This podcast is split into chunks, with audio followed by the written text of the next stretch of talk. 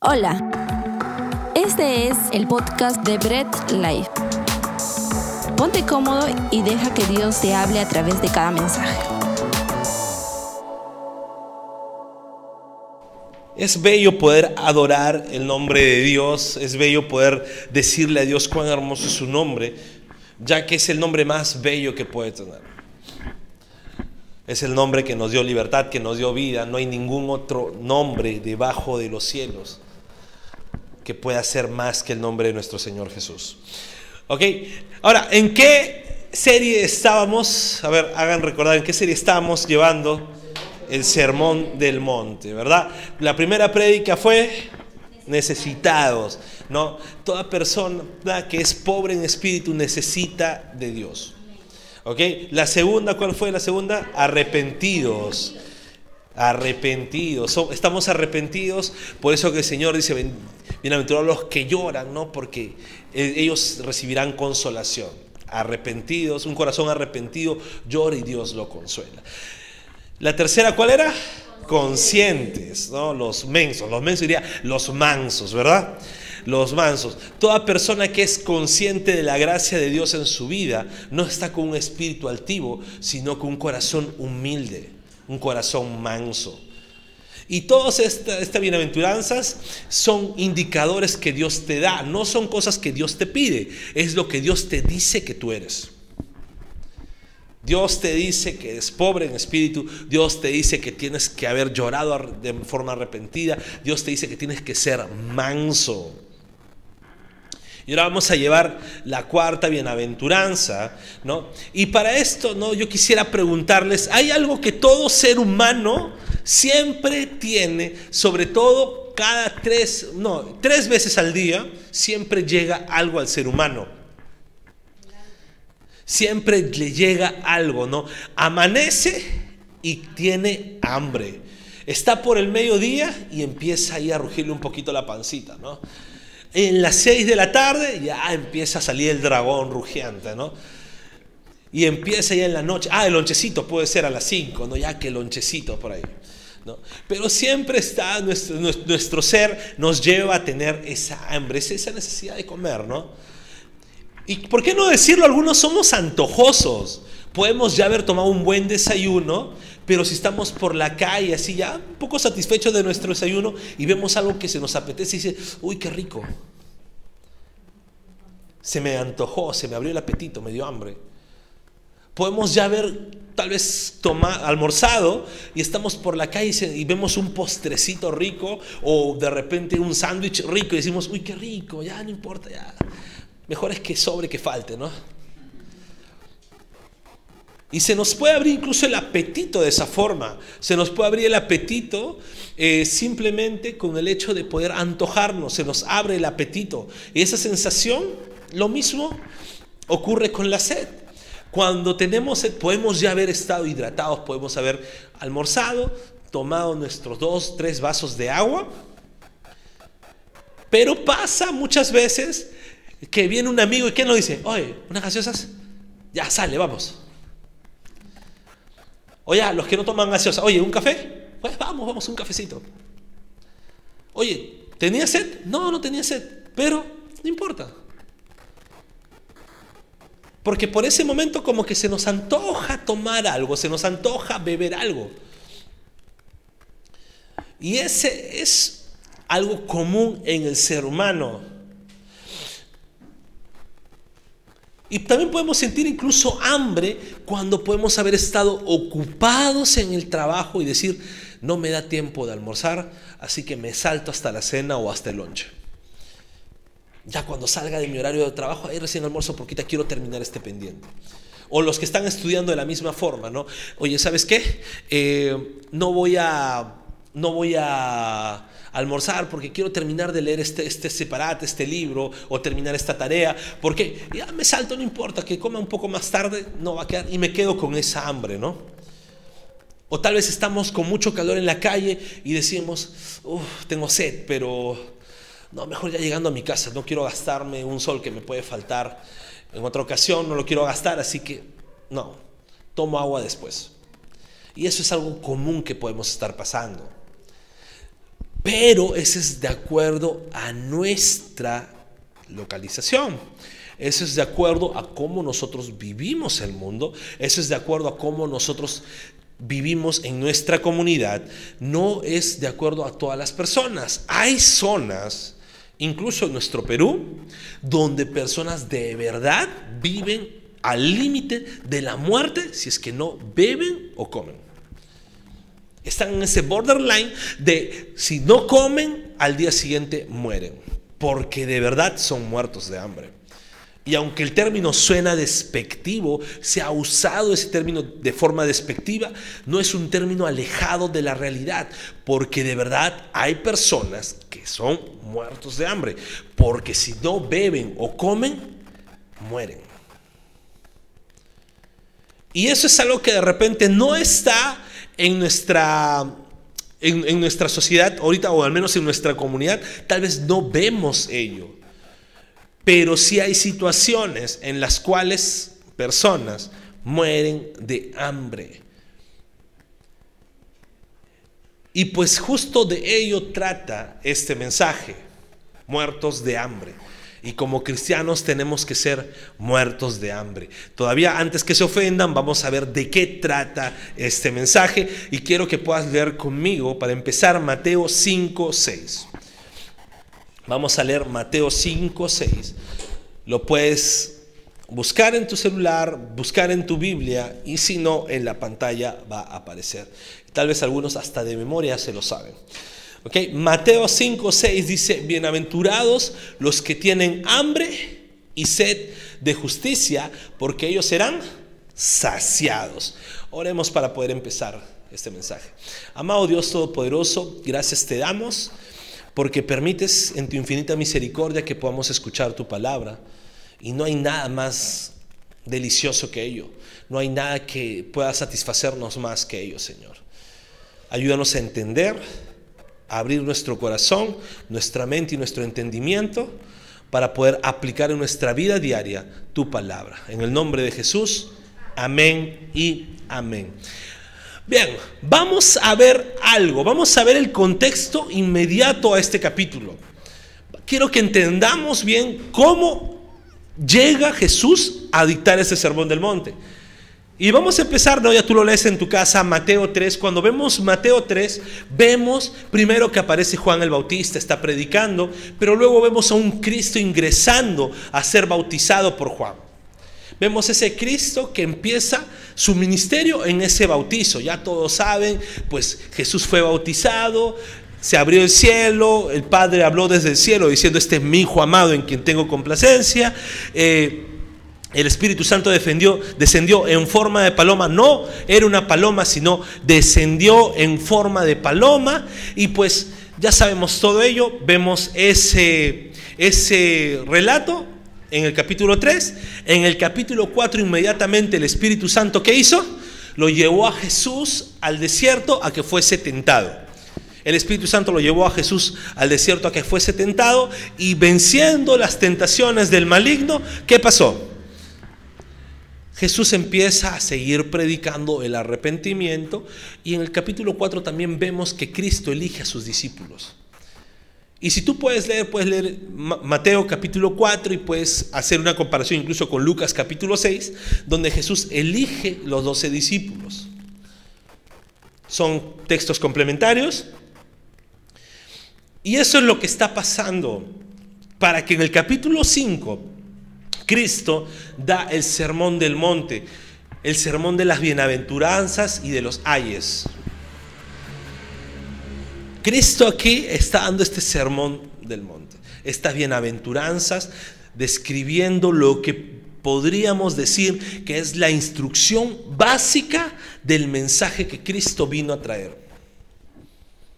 Es la instrucción básica del mensaje y de lo que Cristo estaba diciendo a sus discípulos. Esto, de esto se trata todo. De esto se trata lo que ustedes tienen que predicar. Todo lo que he venido a hacer trata de esto.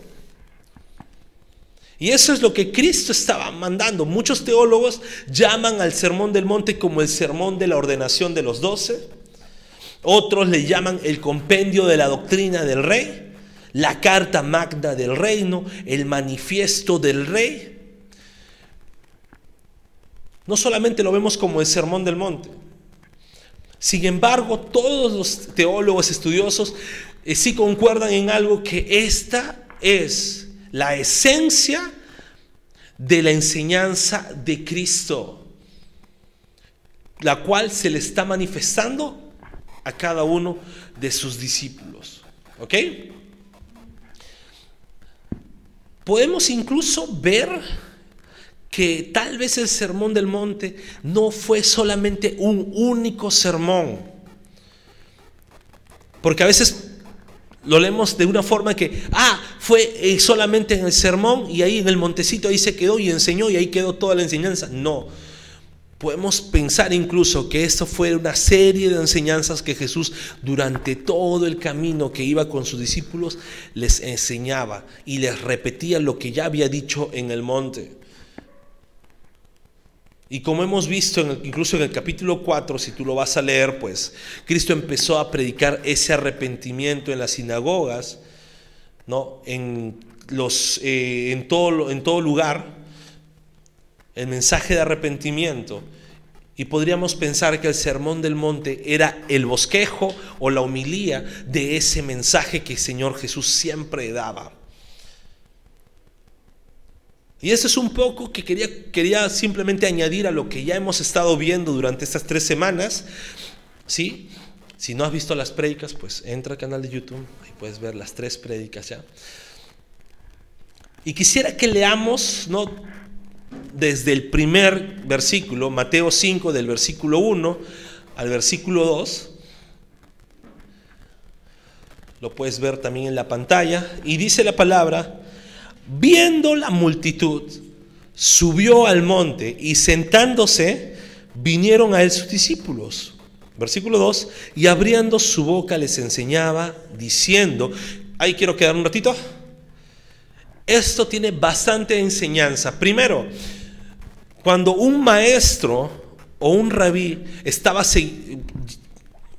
con sus seguidores, este maestro caminaba enseñando.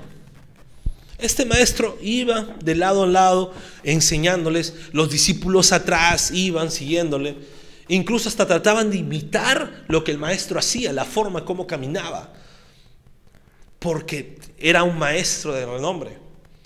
Pero todo pasaba a una parte sumamente especial cuando el maestro iba a un lugar y se sentaba. Cuando hacía esto ese maestro, ese rabí, los discípulos prestaban mucha más atención. ¿Por qué? Porque sabían que esa enseñanza iba a ser fundamental. No es simplemente, ah, Jesús seguro se cansó y subió al cerrito para sentarse, no estaba más cómodo, o tal vez hacía más calorcito arriba en el cerrito, ¿no? Acá abajo hace mucho frío, sube al cerrito y hay calorcito. No. Tiene una enseñanza que Jesús, lo que iba a decir, iba a ser fundamental. Y ahora, esta forma de escritura que dice, y abriendo su boca les enseñaba diciendo, tal vez podemos incluso decir, pensando occidentalmente, siglo XXI, con la gran literatura que ahora hay, podemos pensar que, ah, está escribiendo nada más.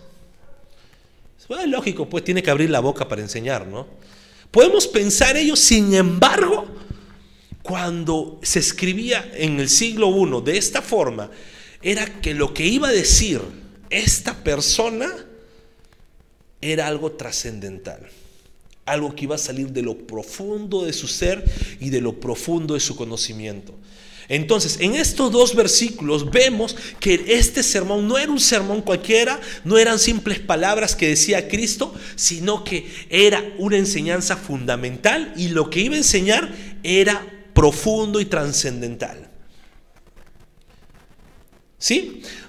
Y luego empieza con el versículo 3 al versículo 5 lo leemos, dice, bienaventurados los pobres en espíritu, porque de ellos es el reino de los cielos, bienaventurados los que lloran, porque ellos recibirán consolación, bienaventurados los mansos, porque ellos recibirán la tierra por heredad. Y ya hemos visto estas prédicas expuestas de forma muy, muy intensa, de forma muy clara, ¿no? Los pobres en espíritu son los que siempre necesitamos de Dios, los que estamos arrepentidos, pues estamos en un constante lloro porque nuestro pecado nos aflige, pero el Señor nos consuela. No es un lloro simplemente que queda ahí, sino que el Señor nos consuela.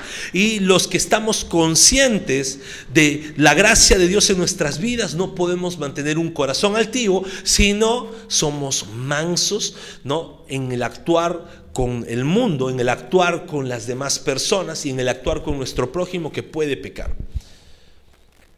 Y ahora vemos en el, capítulo, en el versículo 6, nuevamente lo leemos, dice, bienaventurados los que tienen hambre y sed de justicia, porque ellos serán saciados.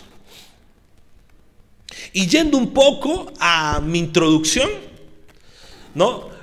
Quiero que entendamos lo que significa tener hambre y sed.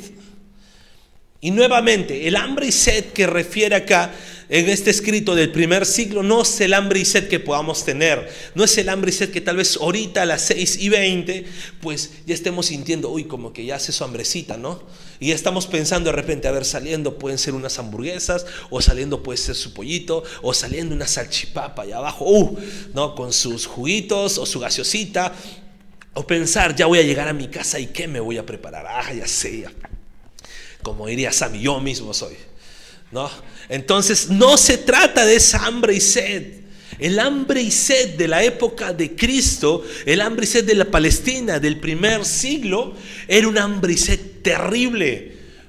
Porque lo que ganaba diario un jornalero, esas 10 pesetas no alcanzaba para nada. Podríamos decir que hoy vivimos, viviríamos como reyes en el primer siglo si ganáramos el sueldo mínimo que nosotros ganamos.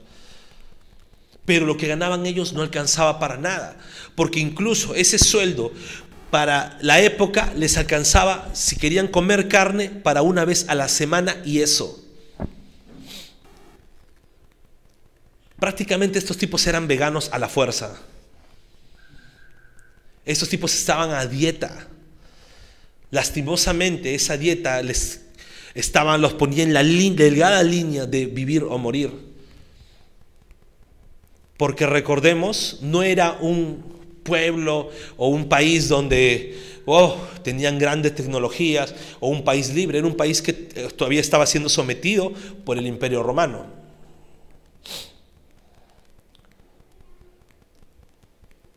Donde pagaban impuestos no solamente al templo, sino al emperador.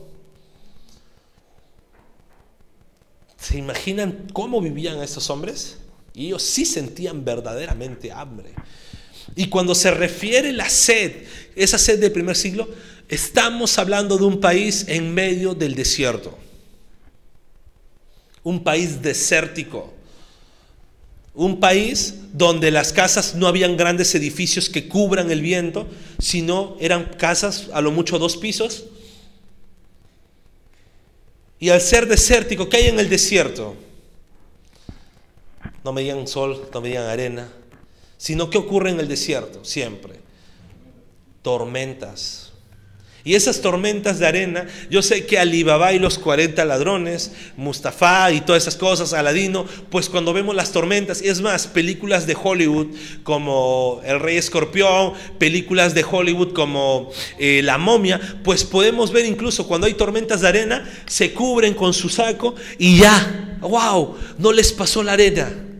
Podemos ver que se cubren y siguen normal, no les pasa nada, siguen como si nada sin embargo, cuando de verdad pasa eso en esas zonas desérticas, debemos entender que así te cubras con lo que te cubras y te des vuelta, no vas a salir como la roca en el rey escorpión que sales, se quita el polvo y quedó ahí. Sales con toda la cara de polvo. Sales con el polvo por la nariz, por los ojos, por la oreja, por la boca, en la garganta y por lugares donde no te puedo decir.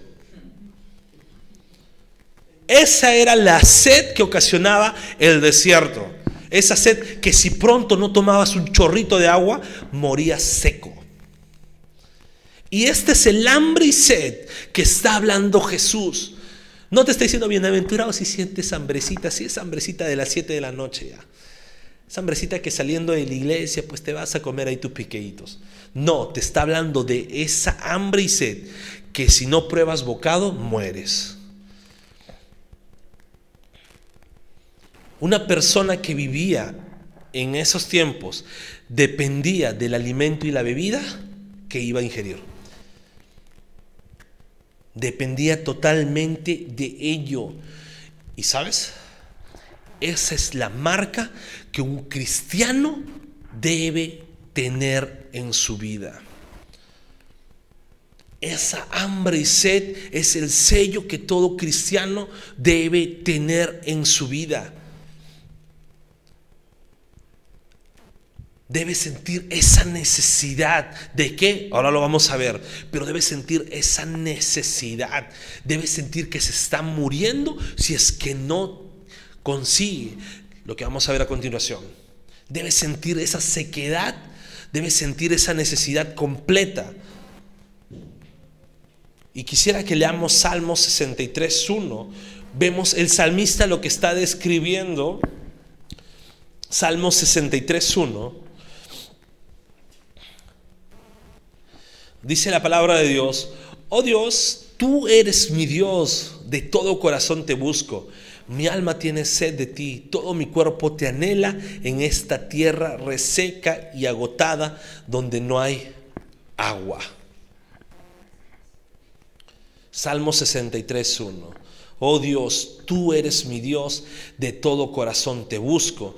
Mi alma tiene sed de ti, todo mi cuerpo te anhela en esta tierra reseca y agotada donde no hay agua. Aquí David lo está diciendo. El anhelo de Dios debe hacernos sentir como que fuera de Él estamos en una tierra reseca sentir que si no obtenemos de Dios, morimos. Pero ¿qué es lo que debemos buscar de Dios? ¿Qué es lo que dice Cristo acá en esta bienaventuranza que debemos anhelar, tener esa hambre y esa sed? De justicia. Y cuando hablamos de justicia, tenemos que poner en detalle y preguntarnos bien, ¿justicia de quién? Porque si pongo ahorita, ¿no? Yo pongo un ejemplo y pongo un caso de repente y empiezo a preguntar a cada uno, tal vez algunos me digan, esto me parece justo. Y tal vez otros me digan, no, eso es injusto. Tal vez algunos me, me digan, claro, eso está bien porque es justicia. Y tal vez otros, no, Sería completamente injusto. Y cada uno podría tener sus propias razones, sus propios argumentos y podrían definirme bien lo que es justo para ustedes y lo que no. Sin embargo, debemos entender que de esa justicia no está hablando. No está hablando Cristo desde la justicia en nuestra perspectiva, sino está hablando Cristo de la justicia de Dios una justicia perfecta, íntegra, una justicia completa, en completa rectitud. No una justicia que nosotros seres humanos terminamos de ser completamente egoístas, podamos definir. Porque aunque usted me diga, no, ¿cómo me vas a decir, pastor, que yo soy egoísta? Yo soy bien bueno, ¿no? Pues terminamos siendo egoístas. Porque al final del día, pues siempre vamos a buscar complacencia propia. Aunque sea mínimo, pero siempre. Siempre vamos a terminar siendo así. Entonces no habla aquí Cristo de una justicia humana, sino de una justicia divina, una justicia que solamente Dios da, una justicia que es parte de lo que se define el reino de Dios. Y quisiera que leamos Romanos 14, versículo 17.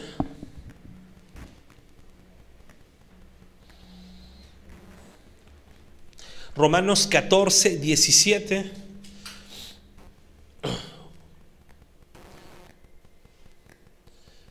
Texto bastante conocido y dice la palabra, porque el reino de Dios no es comida ni bebida, sino justicia, paz y gozo en el Espíritu Santo. Ahora, esta justicia de Dios está hablando de completa integridad, de completa rectitud, algo que tal vez para nuestro pensamiento no lo podamos comprender. Algo que incluso podamos ver y decimos, no entiendo, Señor me parece injusto, hasta tal vez podemos decir. Y hay algunas cosas, incluso, no sé los que han leído la Biblia, o tal vez yo sea el único pecador que haya pensado así, pero a veces puedo leer la Biblia y digo, Señor, esto no me parece justo. Yo no sé, de repente soy el único pecador acá que, haya, haya leído de esa forma, y si lo soy, pues excomúlguenme. Pero a mí me ha pasado, porque digo, no me parece, desde mi perspectiva, no me cuaja esto. Pero debemos entender que lo que nosotros podemos definir como justicia, Dios tiene la última definición. La total integridad de, la justicia viene de parte de Dios. La total integridad de lo que significa ser justo viene de Dios. La rectitud de una justicia correcta es de Dios y no de lo que podamos definir como seres humanos, no lo que podamos definir como personas. La verdadera justicia es de Dios solamente. Y eso es parte del reino de Dios. Si estamos dentro de la iglesia, si estamos dentro del reino del Señor, pues debemos entender que estamos en un reino de completa integridad, de completa justicia, de completa rectitud. Entonces ya hemos visto tenemos que anhelar como si muriésemos si no tenemos la justicia de Dios. Esa hambre y sed que nos deja secos debe ser por la justicia de Dios. Pero ¿sabes hay algo? Es que Dios no te va a dejar con esa hambre morir. No te va a dejar deseando y muriendo. Porque ¿qué dice? Ellos serán saciados. Y pudiera preguntar ahora, ¿cuánto alimento necesitaríamos para alimentar a esta persona que estaba en esa línea de morir o vivir si no come? Dígame cuánto alimento necesitaría esta persona. ¿Ustedes creen que se llenaría? Le pones un bufete y dice, come hasta que te sacies. ¿Tú crees que esa persona va a dejar algo? Le vas a poner la mesa y va a echarle, va a echarle, va a echarle, va a echarle. Si se llenó, por si acaso se lo mete al bolsillo, coge su bolsita y va a seguir así. ¿Por qué? Porque esta persona estaba a punto de morir por no comer. Estaba desesperado por comer y lo que va a hacer es coger todo lo que puede. Va a guardar para más tarde, va a guardar para mañana, va a regresar. Es más, y se va a ir porque sabe, no, no vaya a ser que me cierren la puerta. Voy a seguir aquí, aquí duermo, aquí pernocto, aquí me quedo, nadie me va a mover porque acá hay comida. Y acá voy a siempre ser saciado. Esta persona va a estar en completa en el completo anhelo, en completo saciamiento, si se podría decir esa palabra, de ese banquete. No va a dejar el banquete, va a estar siempre buscando ser saciado, va a estar con esa hambre total.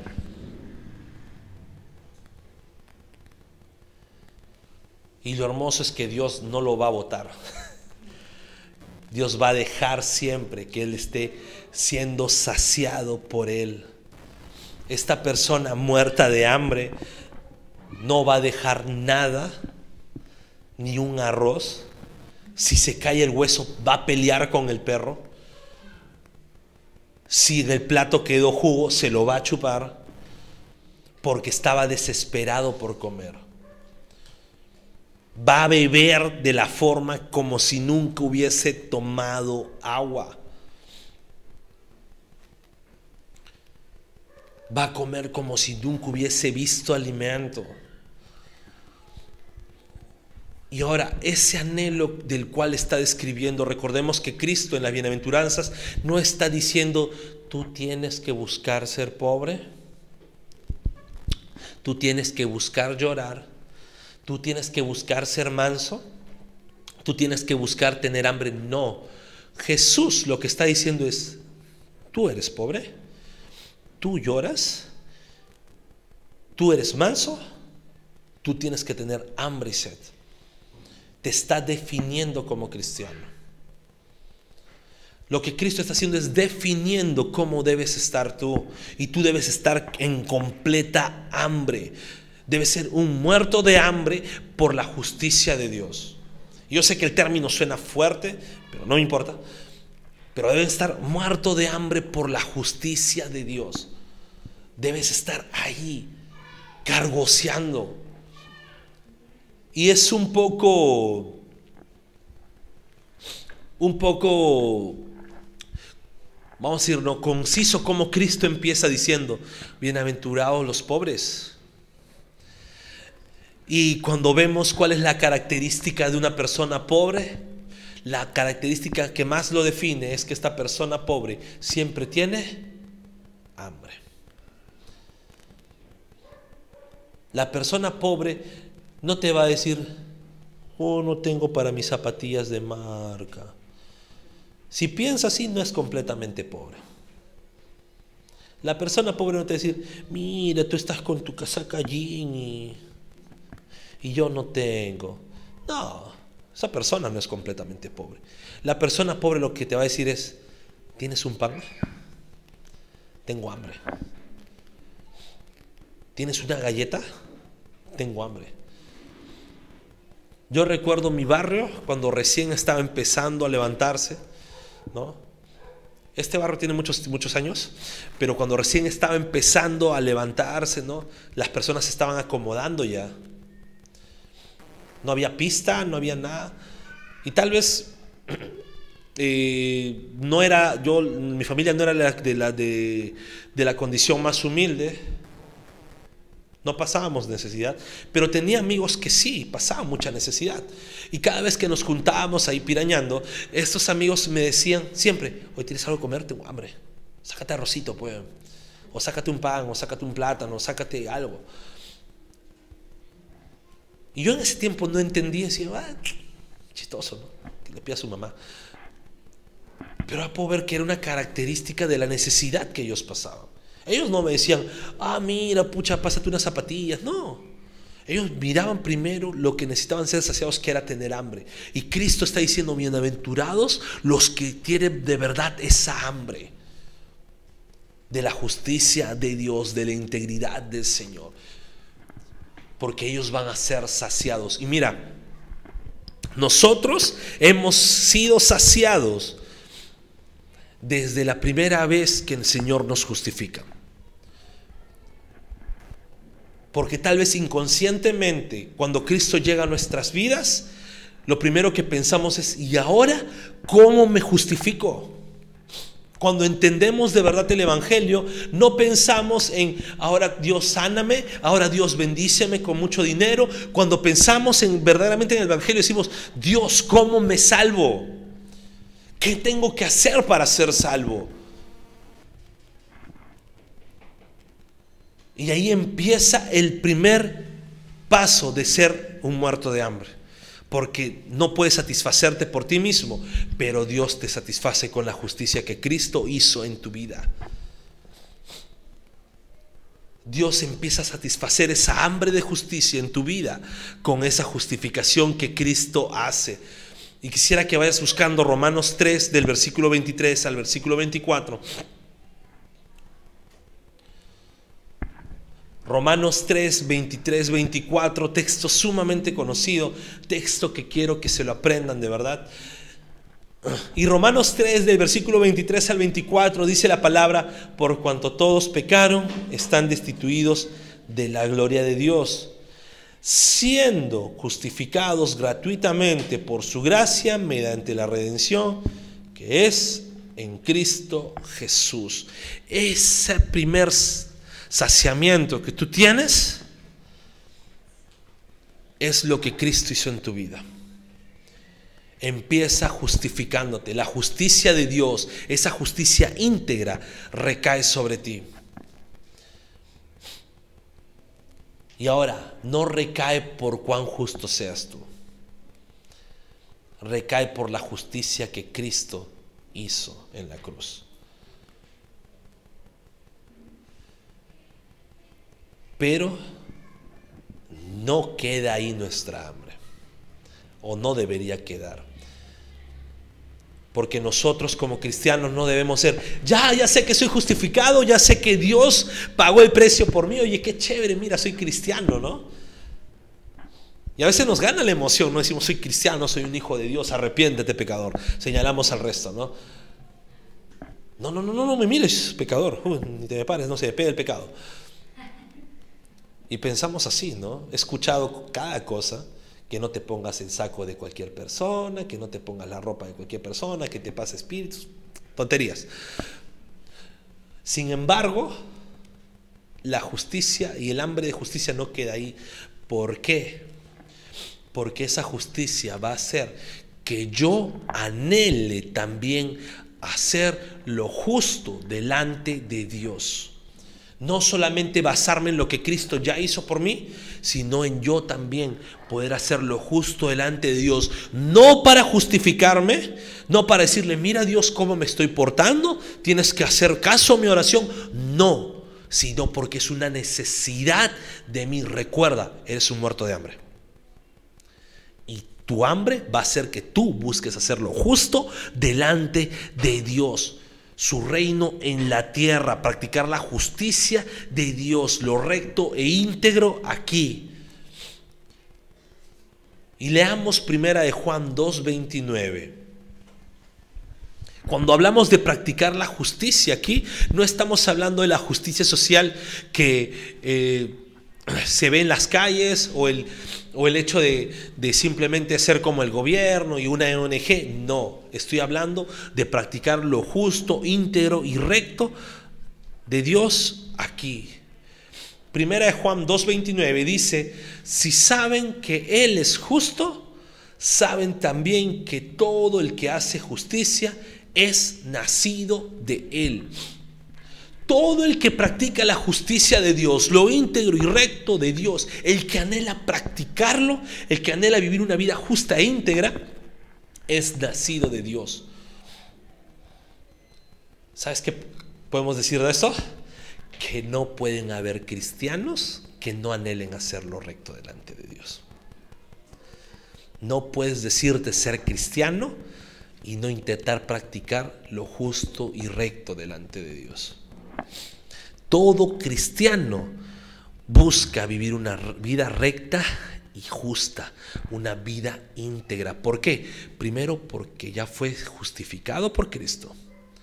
Y esa justificación lo va a llevar a él buscar también a practicar la justicia de Dios en su vida. Y mira, no queda solamente ahí. Porque uno dicen, ya, bueno, ya, Cristo me justificó, chévere hasta ahí. Bueno, voy a buscar vivir una vida íntegra. Ahí quedó todo. No queda ahí el hambre y sed. Recuerda, somos muertos de hambre. Debemos saciar nuestras vidas también, practicando la justicia con nuestro prójimo, con nuestros hermanos, vivir haciendo lo recto y justo para con ellos. Vas buscando primera de Juan 3:10. Y esto es lo que nosotros debemos entender, vivir una vida que practica lo justo y recto también para nuestros hermanos. Vivir una vida que haga justicia a nuestros hermanos. Y en primera de Juan 3:10 dice, en esto se manifiestan los hijos de Dios, y mira lo terrible que dice, y los hijos del diablo. todo aquel que no hace justicia y que no ama a su hermano, no es de Dios. Pastor, ¿qué tengo que hacer? Amar a tu hermano de forma justa e íntegra. No siento hacerlo, no me importa. No quiero hacerlo, no me importa. No te estoy preguntando si quieres hacerlo. Te estoy diciendo lo que la Biblia dice que tienes que hacer. Y es más, lo que la Biblia no solamente dice que tienes que hacer, lo que la Biblia dice que tienes que querer hacer. Porque uno dice, no, ah, lo digo porque la Biblia lo dice. Ah. No, no, no, no, Señor.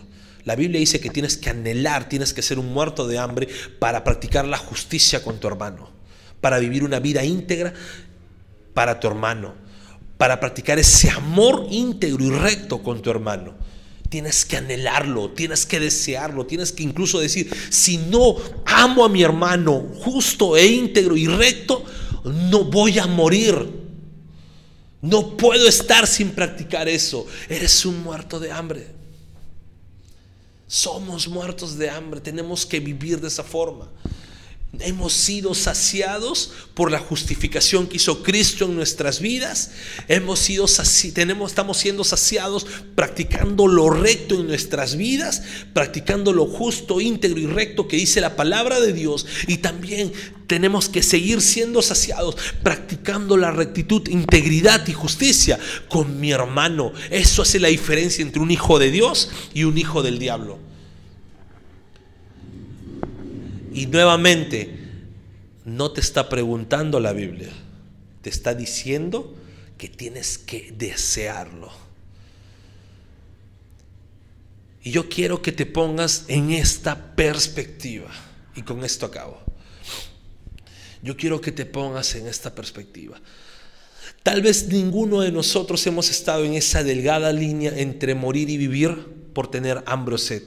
Pero sí tal vez hemos pasado temporadas de hambre y sed terribles, o tal vez hemos estado, tal vez en algún momento de nuestras vidas, hemos estado, eh, qué sé yo, hemos estado eh, con bastante hambre y bastante sed.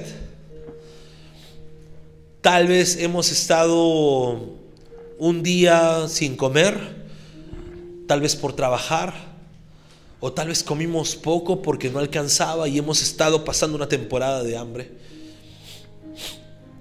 ¿Y qué hacemos cuando vemos nuestro plato favorito? Antes de saciarnos, o estamos pasando por una pollería o por un lugar de restaurantes y olemos algo rico y delicioso y estamos con hambre. ¿Qué es lo primero que decimos? ¡Wow! Empiezas a qué? A desearlo es más, antes que te sirvas, si es que te vas a comer eso, ¿qué es lo que te imaginas?